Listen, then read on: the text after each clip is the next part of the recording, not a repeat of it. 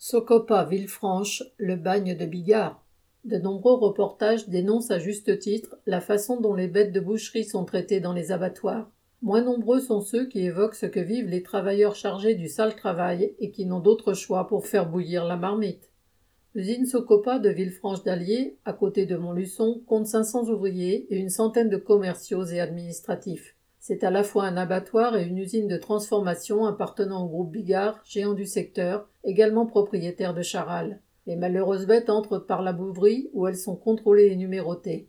C'est un moment délicat où le conducteur comme les bouviers peuvent être blessés par des bêtes énervées et effrayées. Ensuite vient la tuerie où les bovins sont un à un assommés, saignés, décapités, dépecés, vidés et transformés en carcasses. C'est un travail au couteau très éprouvant, dans l'humidité, de fortes odeurs et des cadences élevées. Chaque ouvrier fait 1200 à 1400 bovins par semaine de cinq jours. Puis vient l'immense salle de désossage avec une douzaine de tapis sur lesquels travaillent une douzaine d'ouvriers. Ils sont employés par des entreprises sous-traitantes et tâcheront, c'est-à-dire payés au poids de viande désossée.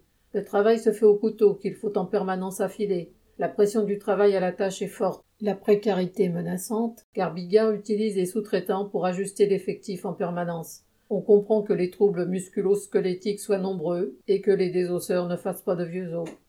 La viande est ensuite traitée, broyée, salée ou cuite et congelée de façon industrielle. Les ateliers s'organisent autour d'importantes lignes de production où la manutention est omniprésente et les cadences soutenues. À la palettisation, par exemple, on porte parfois 4 tonnes à l'heure seul. Hormis à la tuerie, le travail se fait à la température d'un frigo, soit 4 degrés, voire moins 40 degrés pour certains congélateurs de stockage. Les conditions de travail sont pénibles dans tous les secteurs, au point que, selon la direction, on compte deux départs de l'usine pour une arrivée. La paye repose sur des primes d'assiduité, de panier, d'habillage, de samedi, de transport. Et même avec cela, un ouvrier dépasse rarement 2000 euros net par mois en fin de carrière pour ceux qui ont tenu le coup. La direction a d'ailleurs une manière bien à elle de traiter les questions d'accident du travail et de carrière longue. Elle a licencié cet été un ouvrier en arrêt depuis six mois parce qu'il s'était abîmé l'épaule au travail. C'est avec ces méthodes que la famille Bigard a fait sa fortune. Elle a un drôle de goût.